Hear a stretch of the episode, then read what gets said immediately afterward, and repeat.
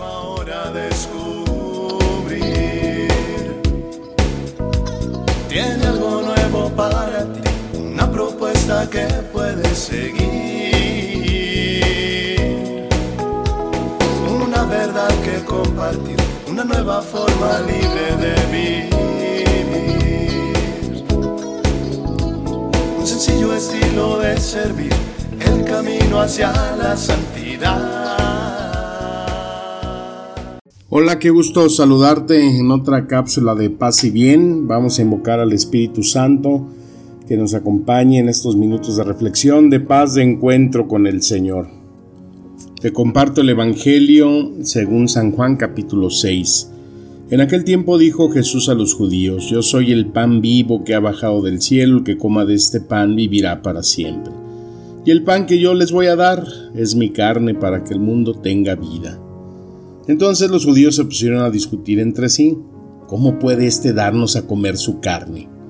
Jesús les dijo, yo les aseguro, si no comen la carne del Hijo del Hombre y no beben su sangre, no podrán tener vida en ustedes. El que come mi carne y bebe mi sangre tiene vida eterna y yo lo resucitaré el último día. Mi carne es verdadera comida y mi sangre verdadera bebida. El que come mi carne y bebe mi sangre permanece en mí y yo en él como el Padre que me ha enviado, posee la vida y yo vivo por él, así también el que me come vivirá por mí. Este es el pan que ha bajado del cielo, no es como el maná que comieron sus padres, pues murieron. El que come de este pan vivirá para siempre. Palabra del Señor. Amén.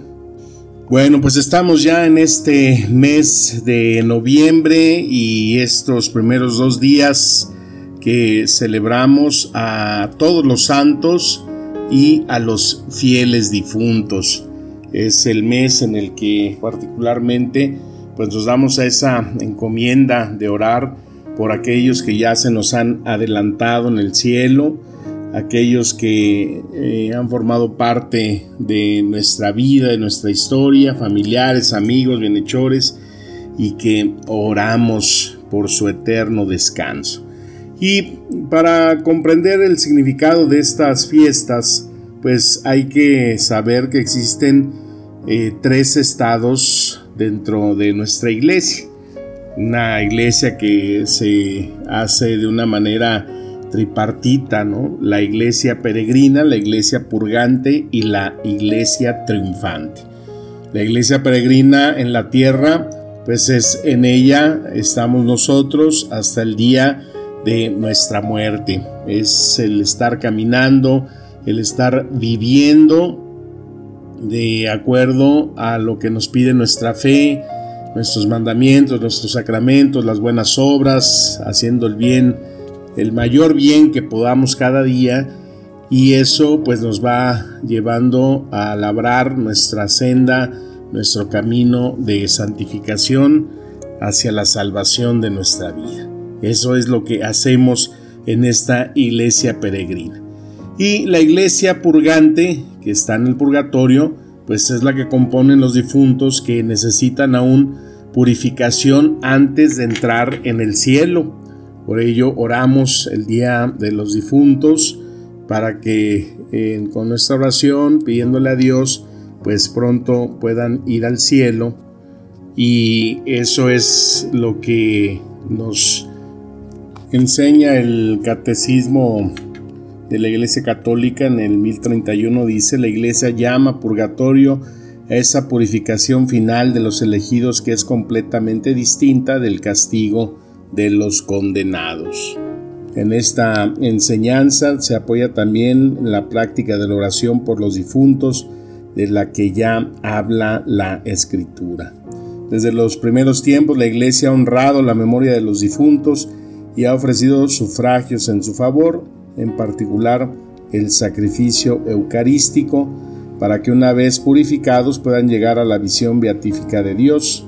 La Iglesia también recomienda la limosna, la indulgencia y las obras de penitencia en favor de los difuntos. Y la otra iglesia, la iglesia triunfante, pues es la que ya está glorificada en el cielo y a ellos los santos los honramos el primero de noviembre porque pues ya forman parte de esta iglesia triunfante. Y celebrar la muerte, recordar y orar por nuestros difuntos, pues también nos lleva a una meditación sobre esto que es la muerte, algo que todos en algún momento vamos a tener que padecer. Y pues es importante reflexionar pues en algo que quizás no nos gusta mucho, pero pues sí, es eh, reflexionar cómo, cuándo, dónde será mi muerte, pues no lo sé, no lo sabemos. Y ante eso puede entonces nuestra meditación llevarnos a cómo podría ser nuestra muerte, qué tipo de muerte vamos a sufrir voy a morir enfermo, voy a morir eh, eh, de un infarto fulminante, voy a morir en un accidente, voy a morir eh, en un acto de violencia, voy a morir en mi cama, no sé, algo que no nos gusta, pero mm, pues es parte de aquello que estamos reflexionando también, pues como parte de nuestro vivir de cada día, ¿no? Entonces, por ejemplo, imagínate ahora como si estuvieras en tu lecho a punto de morir y dejar todas las cosas de este mundo. Si pensamos que, bueno, es que yo soy joven, tengo salud y fuerzas, y parece que me he hecho la ilusión de que yo no he de morir, y sin embargo, pues la vida pasa. ¿Cuántas veces he visto las aguas de un río como van bajando, bajando hacia el mar? Así también mi vida va caminando, caminando hacia el sepulcro. Cada día que pasa estoy un día más cerca de la muerte. Es como viajar en un ferrocarril, ¿no? vemos que la gente va bajando en una estación, en otra, en otra, en otra, hasta que nadie queda en el tren. Pues así es en esta vida. Unos acaban su viaje en la infancia, cuando son pequeñitos, otros en plena juventud, no he visto morir algunos jóvenes que quizás eran amigos y pues han partido a la casa del Padre. Ciertamente pues es el preguntarse, ¿no? ¿Cuándo será mi estación? ¿En dónde? No sé. ¿Cómo? Tampoco. Pues es algo que hay que pensar. ¿Qué es morir? ¿No? Entender desde ese punto pues es separarse el alma del cuerpo que han vivido siempre juntas y pues llega el momento en que es necesidad separarse. El cuerpo cada día lo vemos, es llevado al cementerio en donde se deshace y se pudre, pero el alma, ¿a dónde va? Este, a esta alma que tengo que me hace conocer, recordar, querer, ¿a dónde va? Ella no va al cementerio, sino que en el mismo instante en que se separa del cuerpo, se presenta a ese tribunal de Dios, el cual le pide cuenta de todo lo que ha pensado, dicho y hecho en toda su vida. Si ahora mismo nos tuviéramos que presentar delante de Dios, la pregunta es, ¿estarías tranquilo? ¿Tendrías la conciencia para saber que puedes enfrentar esa presencia de Dios? Híjole, Qué terrible ha de ser presentarse delante de Dios en pecado mortal y pues ver que esa sentencia pueda ser de condenación eterna, porque pues ahí ya no se puede volver atrás. El mundo ha pasado para siempre y la sentencia de Dios se cumplirá sin que valgan súplicas ni excusas de ninguna clase. ¿Por qué? Pues porque sabemos y durante todo el caminar de nuestra vida el Señor nos está diciendo y hablando de su amor, de su misericordia, de, de esa invitación a la conversión, a las buenas obras, pero también nos habla de esa justicia que está a la par de la misericordia. Nos dice claramente, Dios quiere que todos los hombres se salven y lleguen al conocimiento de la verdad. Y por eso, como decía San Agustín, la muerte se convierte en una maestra de vida. Porque pues al reflexionar en esto no es que sea ese temor, ese miedo, pero sí es importante reconsiderar cómo estamos caminando en la vida. ¿Qué prefieres, qué desearías haber hecho en la hora de tu muerte? Porque es importante hacerlo ahora, porque después quizás ya es demasiado tarde. Entonces hay que formarse siempre el propósito de portarnos bien, de cumplir los mandamientos de la ley de Dios, que pues son ese camino de vida, de huir del pecado, de frecuentar devotamente los sacramentos, no dejarnos engañar de las vanidades del mundo que a tantos condenan y que pronto han de acabar, trabajar por la salvación de nuestro alma que no morirá nunca y ver pues cómo nos hemos portado hasta ahora.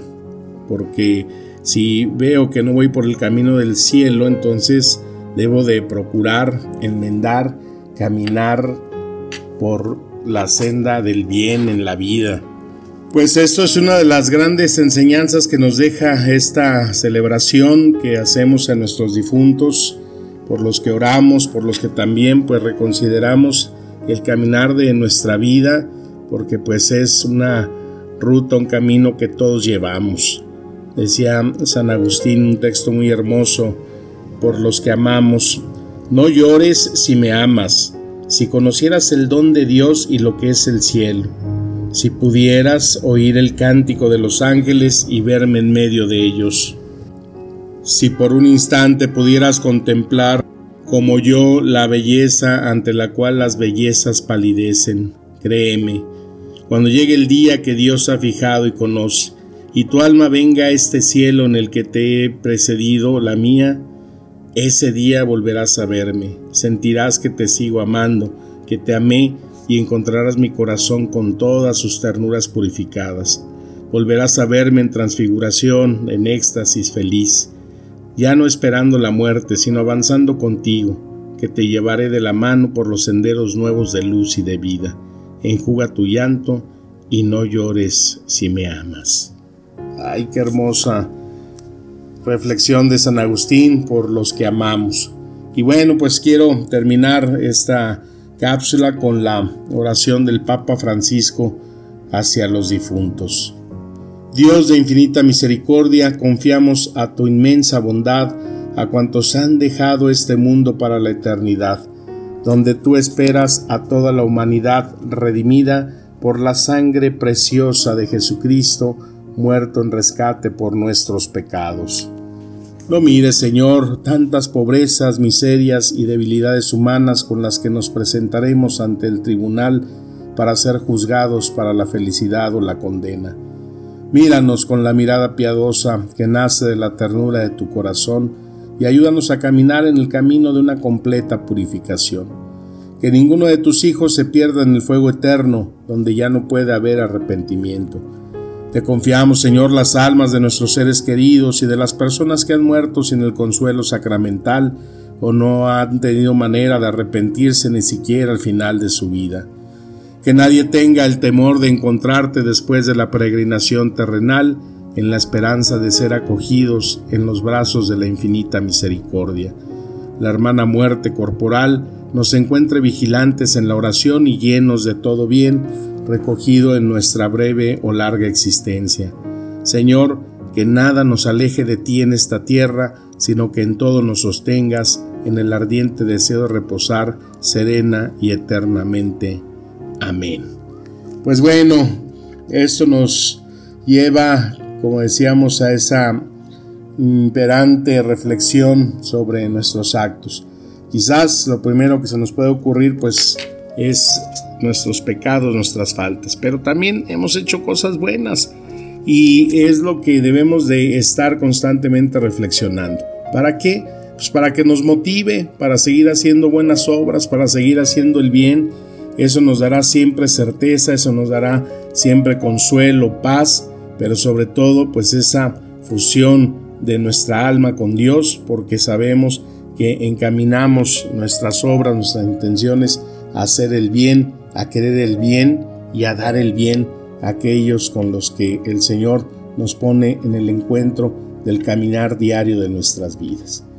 Pues oremos por nuestros santos eh, difuntos Oremos por las benditas ánimas del purgatorio, que hay que estar eh, constantemente orando para liberarlas de ese purgatorio y que esa oración, como decía Santa Catalina de Siena, por aquellas ánimas benditas que hemos orado para que salgan del purgatorio, ellas en el cielo santificadas orarán también por nosotros para que podamos llegar a esa estancia, a ese encuentro con Dios. Pues que las palabras del Santo Evangelio nos sigan llevando a tener espíritu y vida y esas promesas de vida eterna, ese pan de vida eterna que es Jesucristo mismo para darnos la alegría de su promesa en la vida eterna. Te mando un fuerte abrazo, mi deseo de paz y bien. Amén.